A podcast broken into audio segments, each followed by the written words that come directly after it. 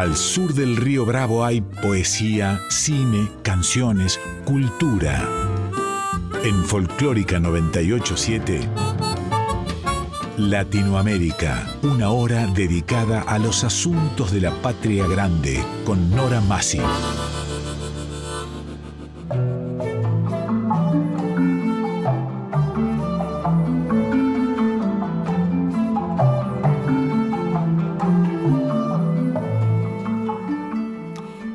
Latinoamérica, novela, cuento, teatro, poesía, música, artes visuales.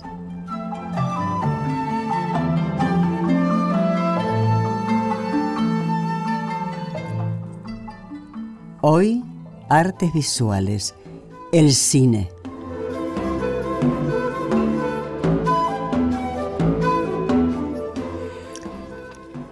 Hoy en Latinoamérica nos visita Marta Bianchi. Buenos días Nora, ¿cómo estás? Muy buenos días, joven. Buenos días. Marta Bianchi es actriz argentina, egresada de la Escuela Nacional de Arte Dramático. En televisión participó en numerosos programas.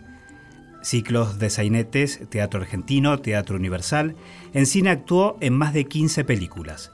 En teatro representó más de 50 obras, entre ellas Lisístrata, de Aristófanes, La Chunga, de Mario Vargas Llosa, Sueño una noche de verano de William Shakespeare. Realizó giras nacionales e internacionales y obtuvo diversas distinciones. Produjo varios espectáculos. Fue asesora del programa La Mujer y la Familia del Ministerio de Desarrollo Humano. Además, fue consultora de la Subsecretaría de la Mujer. Fundadora de la ONG La Mujer y el Cine. Dirigió durante 10 años la sección La Mujer y el Cine en el Festival Internacional de Cine de Mar del Plata. La producción.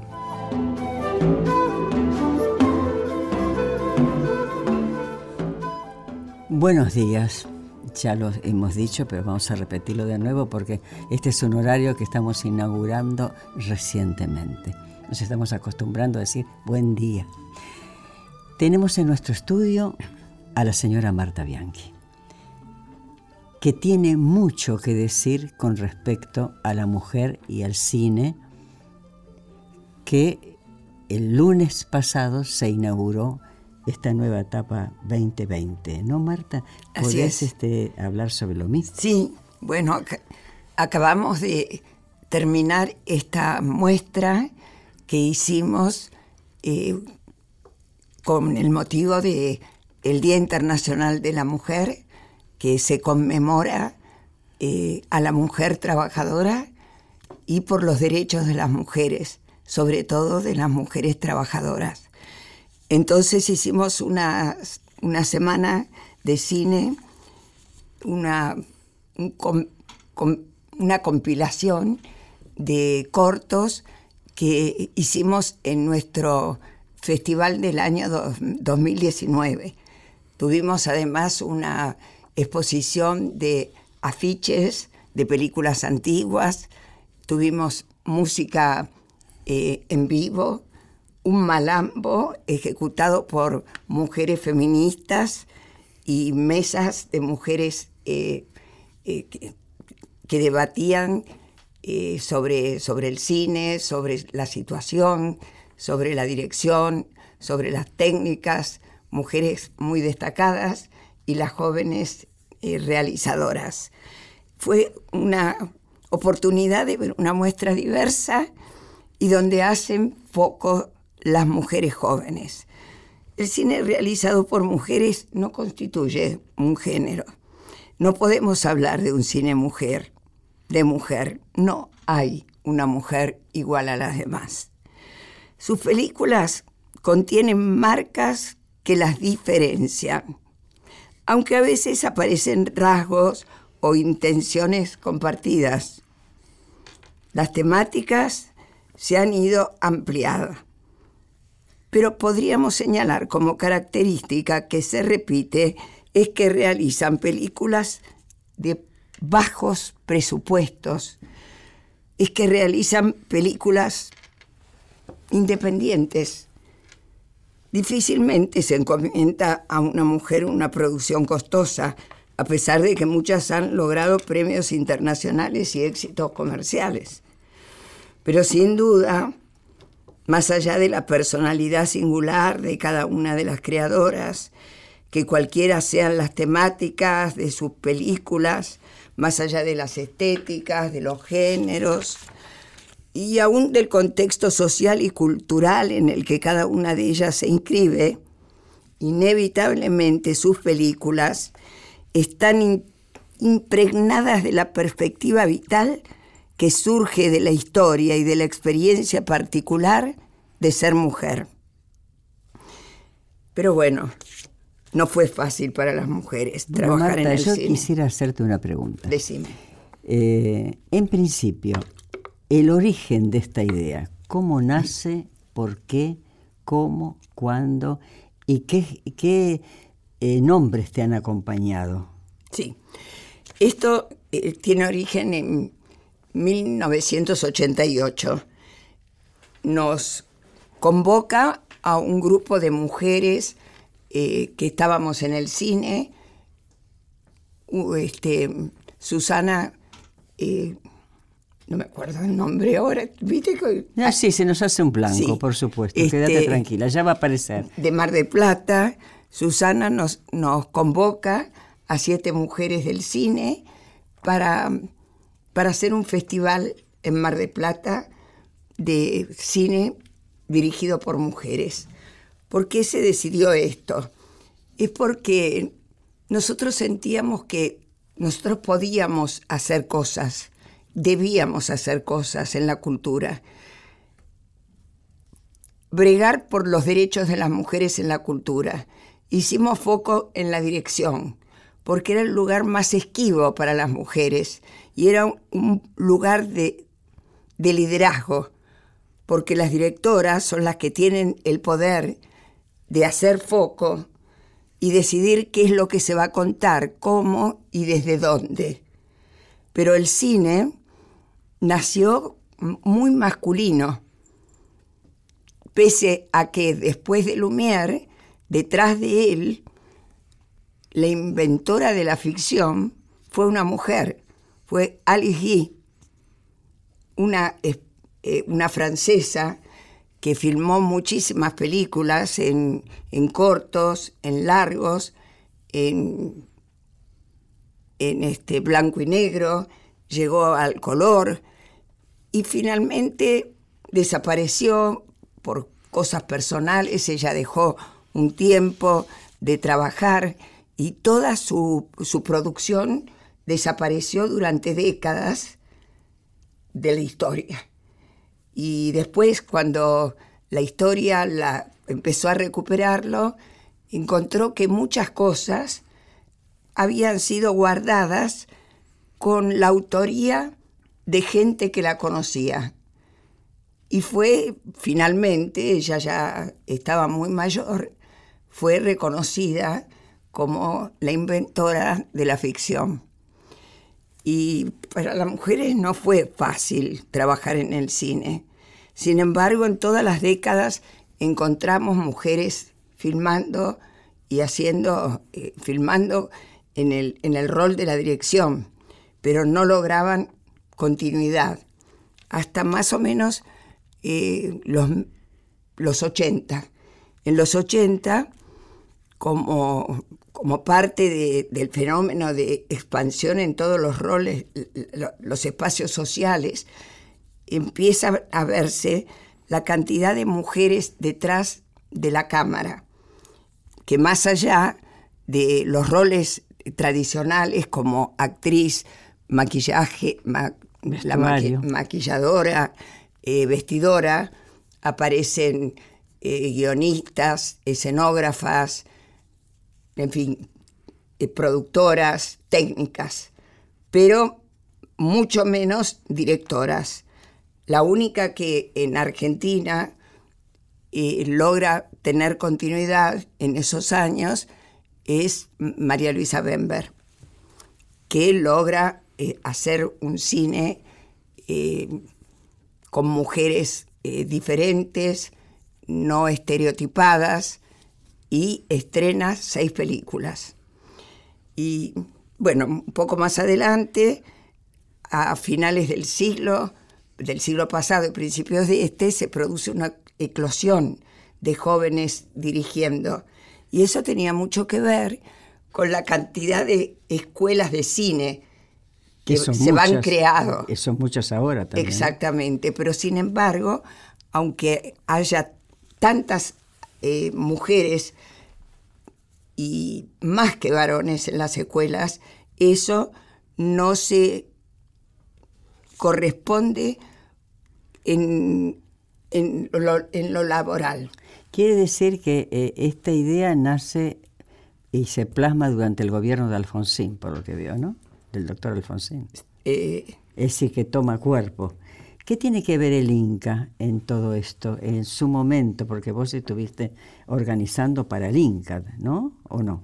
Eh, no, nosotros empezamos antes. Ustedes empezaron. Nosotros empezamos solas y entramos al, al Festival Internacional y debe haber sido eh, a finales de los 90. Nosotras, nosotras habíamos hecho ya seis festivales solas, tres en Buenos Aires y tres en Mar del Plata. Y ahí nos, nos ofrecen entrar con una sección. Hubo mucha discusión en nuestra, en nuestra organización porque temían que el festival nos pudiera atomizar. Y pero nos costaba mucho todos los años conseguir un poco de dinero porque nosotros además de, traer este, invitaciones a, traer directoras extranjeras, nos interesaba mucho hacer los concursos argentinos para promover a las jóvenes y darles la oportunidad de seguir probando, de seguir filmando, porque si no tienen continuidad para filmar, no van a crecer. Y entonces este, la posibilidad de entrar a la, al Festival Internacional era que no teníamos que buscar todo el dinero, mendigar a todo el mundo que nos apoyaran para hacer los concursos, sobre todo, porque queríamos dar siempre, como damos, premios para que las chicas sigan filmando. Un estímulo, claro. Era eso. Marta, eh, participaron muchas mujeres de distintos puntos del país en la Semana del Cine y la Mujer. Eh, estoy viendo que en Buenos Aires, Córdoba, eh, Santa Fe. ¿Cómo eligieron los cortometrajes que participaron? ¿Cuáles son los criterios que tienen? ¿Cómo convocan a las mujeres? bueno, en, en, este concurso la temática fue el género. Hemos hecho concursos internacionales cuando teníamos más plata, latinoamericanos, iberoamericanos, y ahora fueron nacionales porque siempre depende del dinero que conseguimos. Y en una época eran solamente para, para mujeres, después hubieron concursos temáticos sobre violencias, sobre pueblos originales, sobre trata. Bueno, tuvimos muchas variantes. En, otras no tuvimos... Este, pero, hay un jurado previo. Ah, sí, tenemos un, un jurado que preselecciona porque vienen 160, 180 cantidades. Cantidades. Entonces hay un jurado que ese jurado cobra una cosa muy este, simbólico. Prácticamente un viático. Un viático, nada más que eso porque no tenemos plata. Un promedio de 25 cortometrajes se presentaron en esta última no, esos son los que quedaron. Los seleccionados. No, seleccionados. generalmente eh, entran 160, 200 más o menos. Es un trabajo enorme, enorme. Ese es el jurado. Después hay otro jurado que es, es el que decide los premios con los que ya fueron seleccionados para concursar. Ahora una preguntita. La mujer en el cine, la guionista. Sí. ¿No? Sí. Eh, ¿Plantea ella el tema o hay una comisión previa que da la temática a seguir? Eh, no. Eh, cuando los concursos son temáticos, eso lo decide la comisión. La comisión de la, de la organización de la mujer y el cine somos siete, siete personas. Eso es el estatuto. vos en su momento fuiste la presidente de esta comisión. Yo fui presidenta. Y eras honoraria. Muchos años. Muchos años. Muchos años de Muchísimo. Y después este, renuncié porque estaba cansada y porque me parecía ya poco democrático.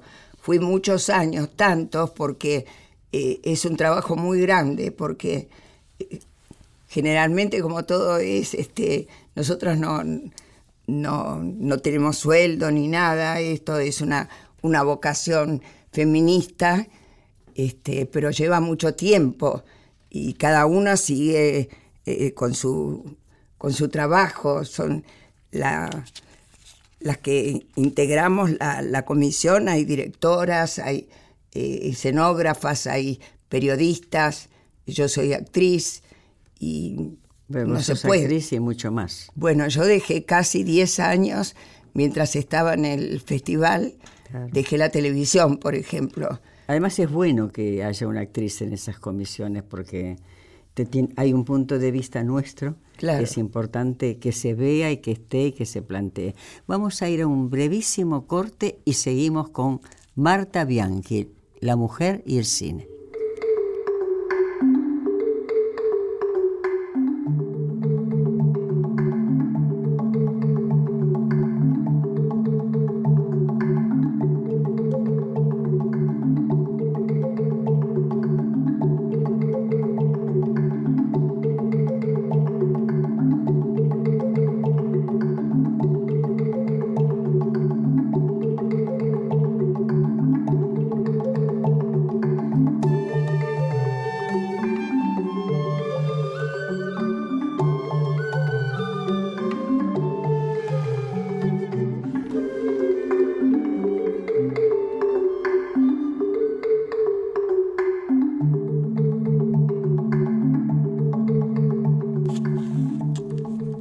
Seguimos en Latinoamérica, la mujer y el cine, la señora Marta Bianchi.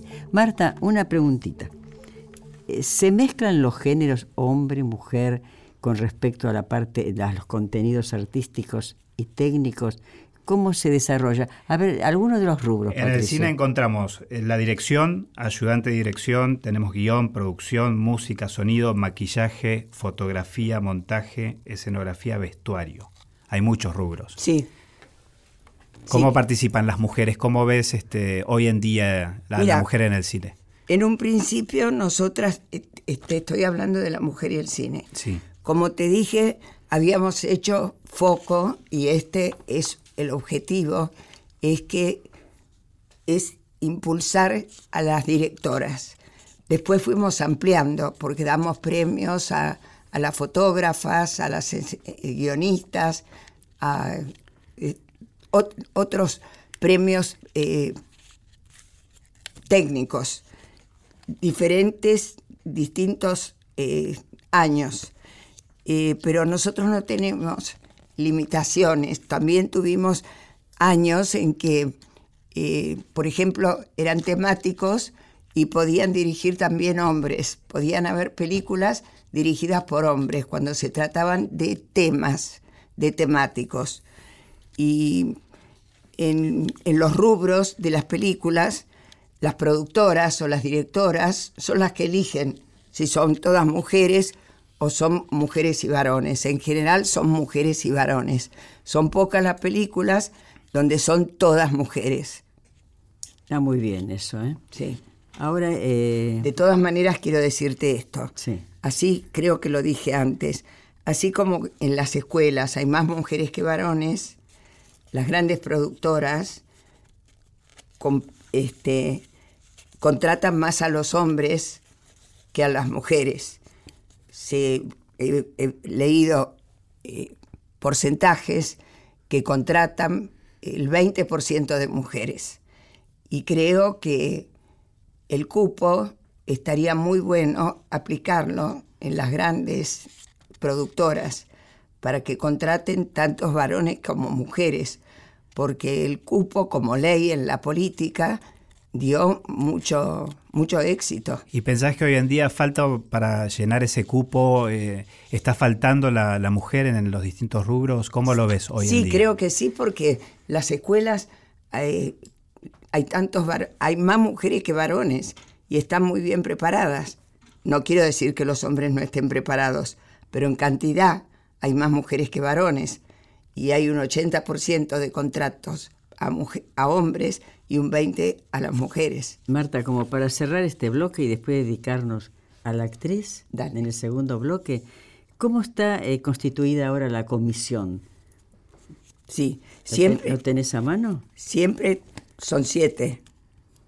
Bueno, ahora, te, ¿qué, quieres que te diga los nombres? Los nombres, sí. Bueno, eh, la directora, no, la directora o la asociación que, el festival o la asociación. No, la asociación. Porque son dos cosas. Una cosa es la, asociación. La asociación que es la base, supongo yo, de todo este movimiento. Bueno, la asociación, eh, yo soy presidenta honoraria.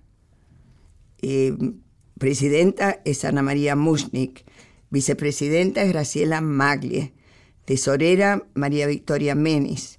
Secretaria Sabrina Fargi revisora de cuentas Miranda de Sá Sousa y vocales Blanca María Monzón, Vanina Pataro y Victoria Carreras. Bueno, ahí tenemos este, una amiga, Graciela Magli, que es la presidenta claro, de cine de Argentina. Bueno, y tenemos, mira, actriz, Ana María, de, todo, periodista, presentadora, este eh, Graciela Magli es este autora, María Victoria es directora, Sabrina Farge es directora, eh, periodistas, eh, actrices, hay de todo. Bueno, un buen condimento.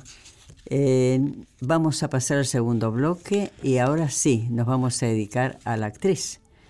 Por favor, Javier, un breve corte y volvemos.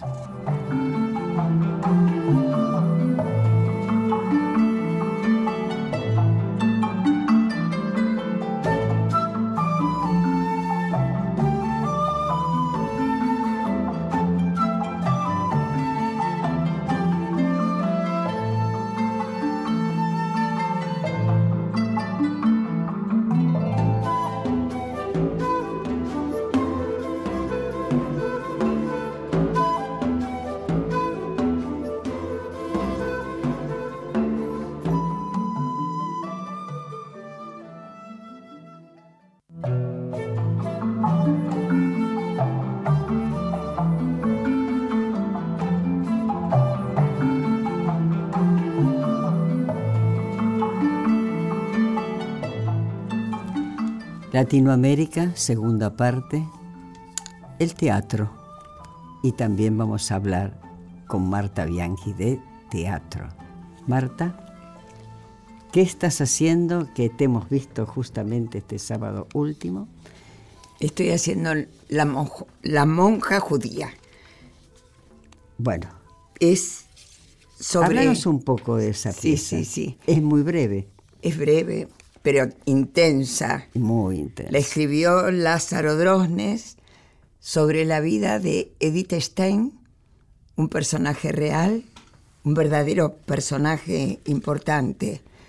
Edith Stein era una alemana, judía, atea, feminista, conversa, intelectual filósofa, carmelita y mujer. Eh, ella nació en el siglo pasado, en la Primera Guerra Mundial, se fue a Austria como enfermera voluntaria. Cuando volvió, entró a la universidad, estudió eh, filosofía y fue la primera mujer en Alemania, escritora que escribía libros sobre filosofía. Fíjate vos que feminista, filósofa, escritora de, libros de filosofía en esa época era mucho. Y en ese momento empezaron a avanzar los nazis y a prohibir sus libros. Entonces ella entró a la orden de las carmelitas de clausura y de, y de servicio, es ese, esa orden, y le permitieron no hacer servicio, sino darle el tiempo para que ella siguiera escribiendo. Los nazis eh, se enteraron y empezaron a apretar a las carmelitas. Entonces ella pidió que irse del país y la, la transfirieron a Holanda. Pero los nazis también llegaron a Holanda y la mm, llevan a, a Auschwitz como judía. Ahí se encuentra con un compañero de la universidad. Ella tuvo una vida muy intensa en su juventud. Y bueno, algo pasó con ese compañero. Y bueno, no voy a contar lo que pasó. Lo que quiero decir, porque es toda la trama, ¿no? El encuentro es muy sorpresivo porque eh, algo quedó entre ellos que no se sabe, algo en concreto.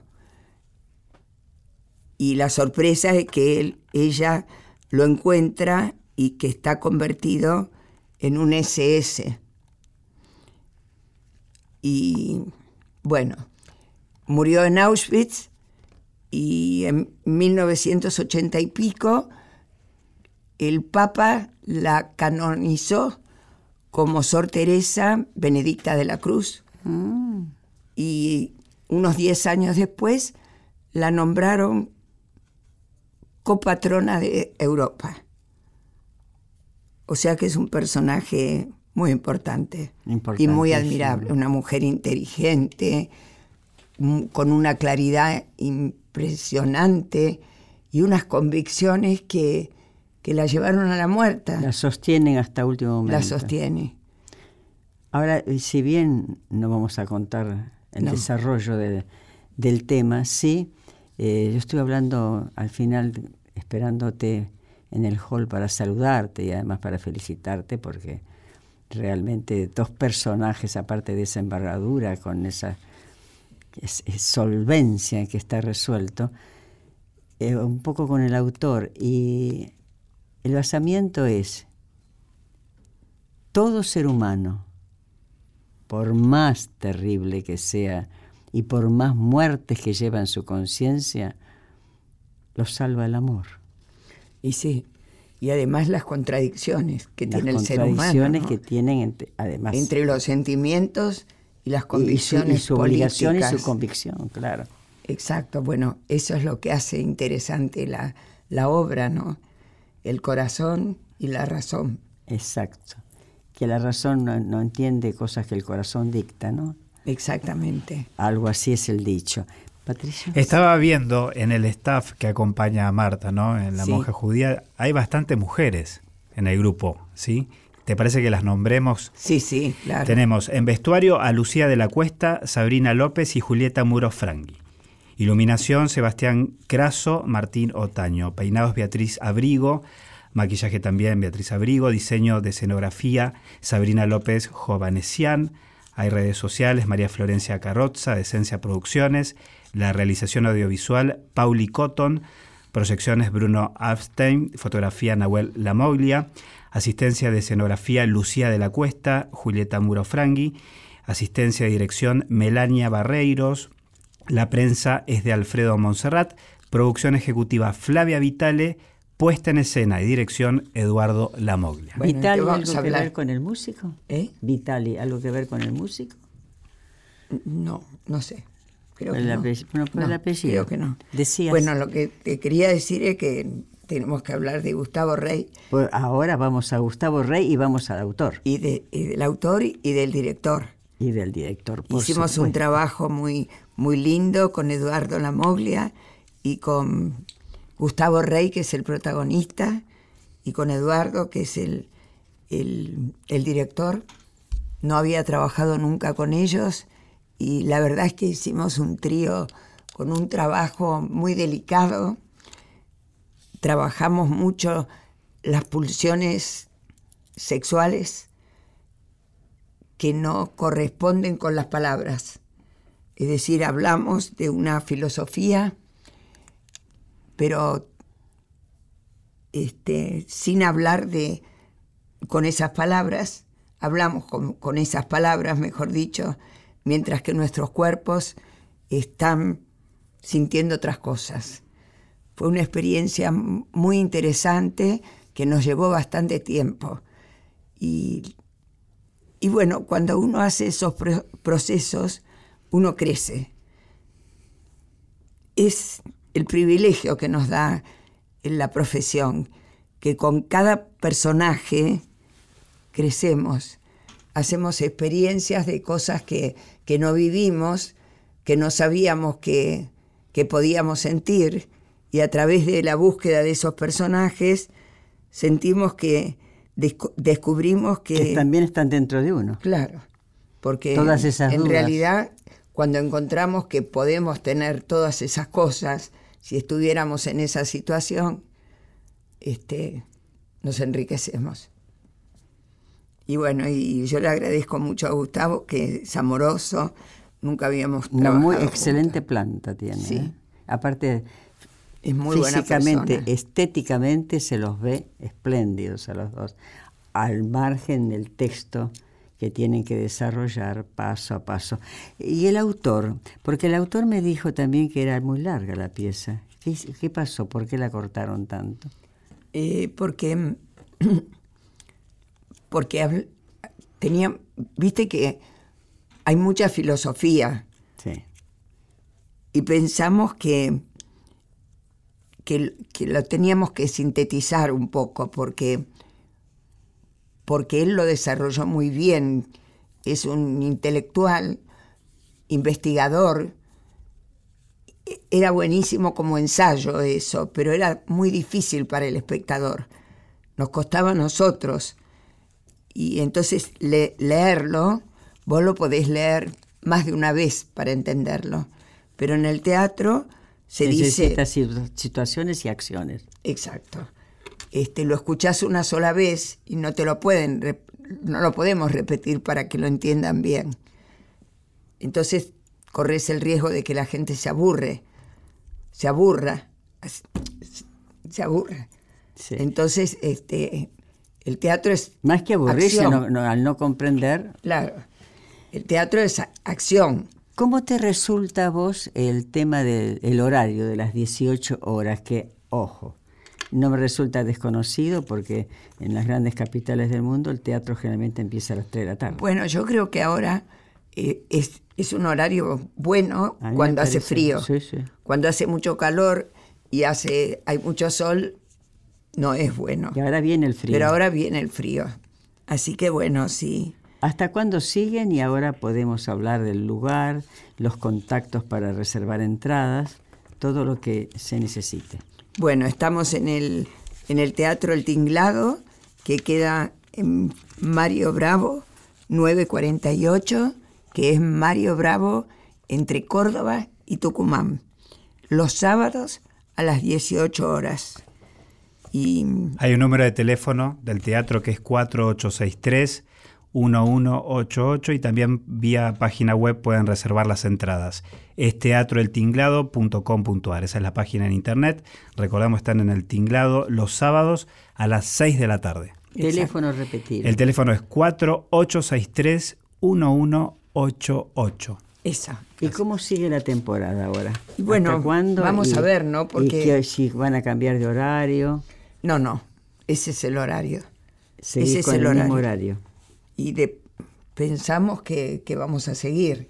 Por Pero bueno, estamos viviendo un, un momento que no se puede saber cuánto tiempo, ¿no? Sí, además con esto que está Con el pasando. programa- ¿no? el problema de la salud, ¿no? Claro. Sí. Esperemos que, que no avance. Esperemos que así sea. Sí, porque prendés el televisor y te asustás. Que se cumplan los protocolos, Sí. Que para eso están creados, ¿no?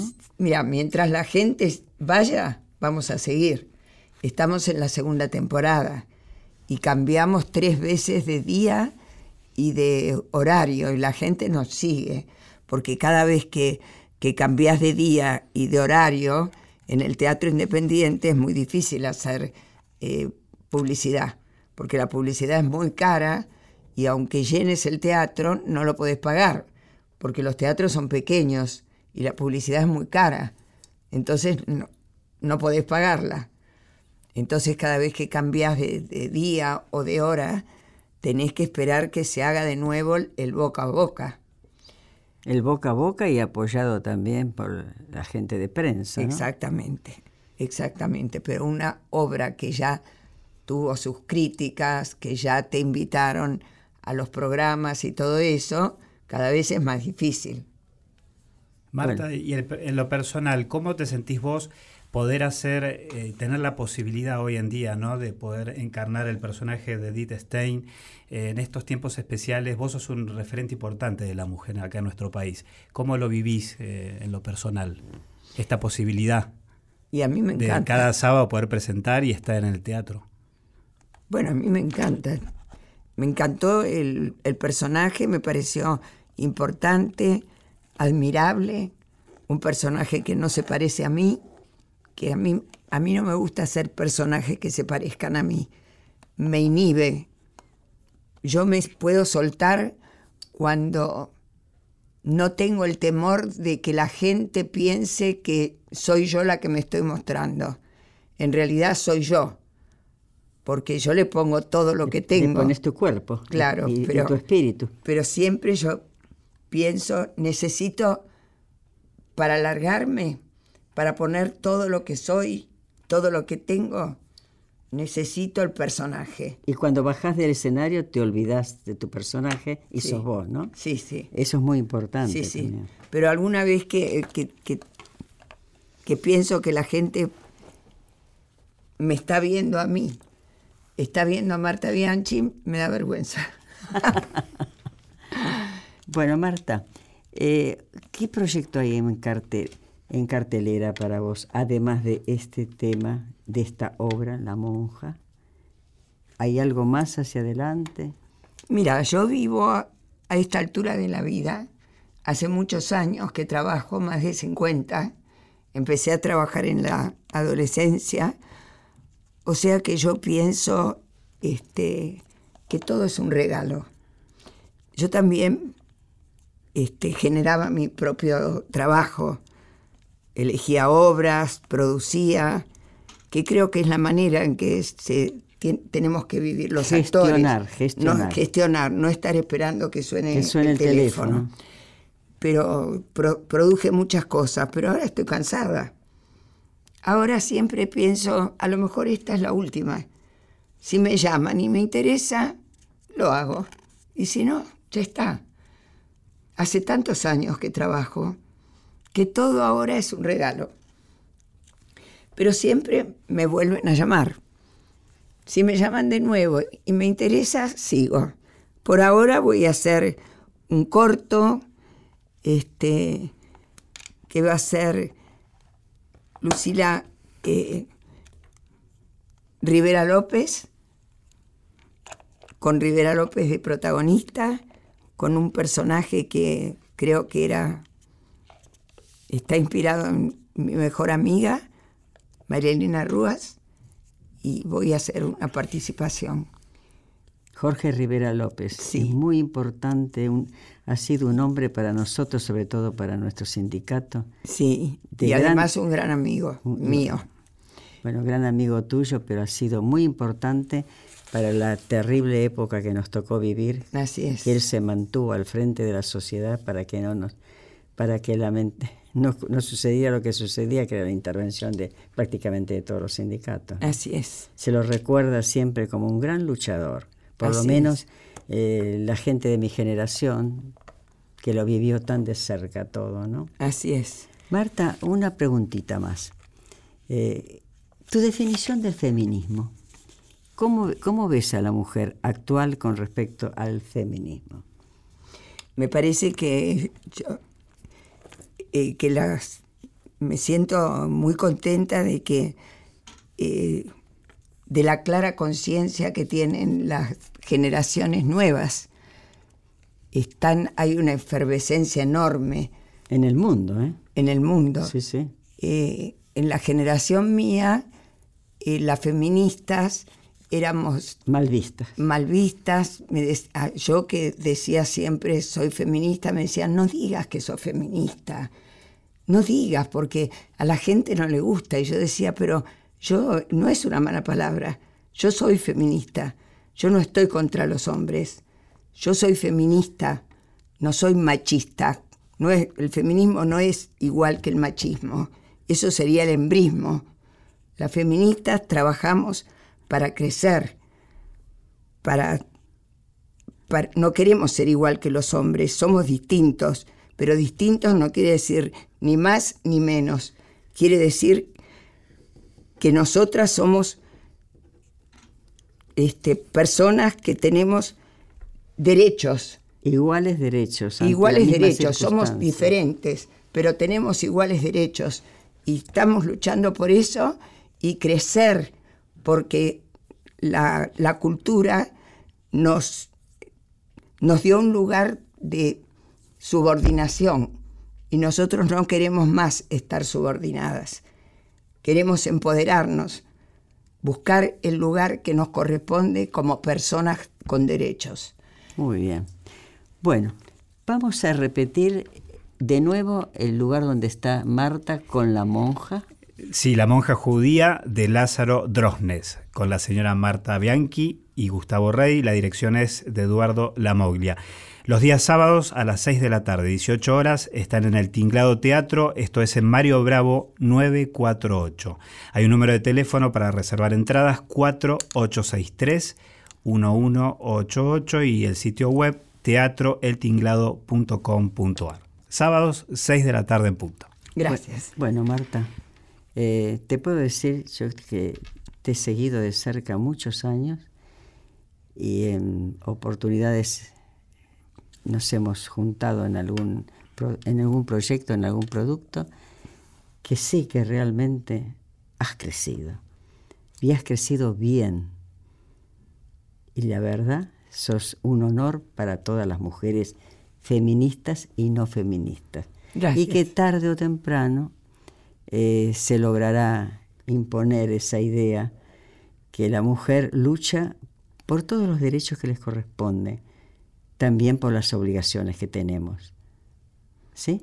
Sí, obligaciones tuvimos demasiadas. bueno, pero seguimos teniendo, Marta. Sí, claro. No la recordaba hace muchos años, Marta presentó en el auditorio de Radio Nacional en una jornada que se hizo sobre la violencia en la mujer, hiciste un monólogo de la violación de Franca Ramé. Hace muchos años atrás, y realmente Marta fue pionera ¿no? en instalar, es pionera, en instalar la mujer, ¿no? Y bueno, justo se me vino a la mente, y Nora produjo y dirigió ese evento, me acuerdo. Este, además participaron Vita Escardó, eh, Victoria Gea, se hizo una presentación aquí en el Auditorio de Radio Nacional. Sí.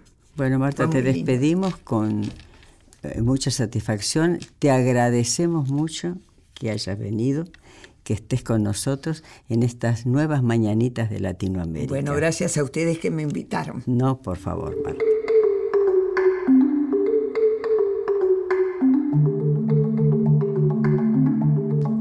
En las mañanitas. acompañaron en las mañanitas de Latinoamérica. Así hay, Javier, Javier Eso es, en la realización, realización técnica.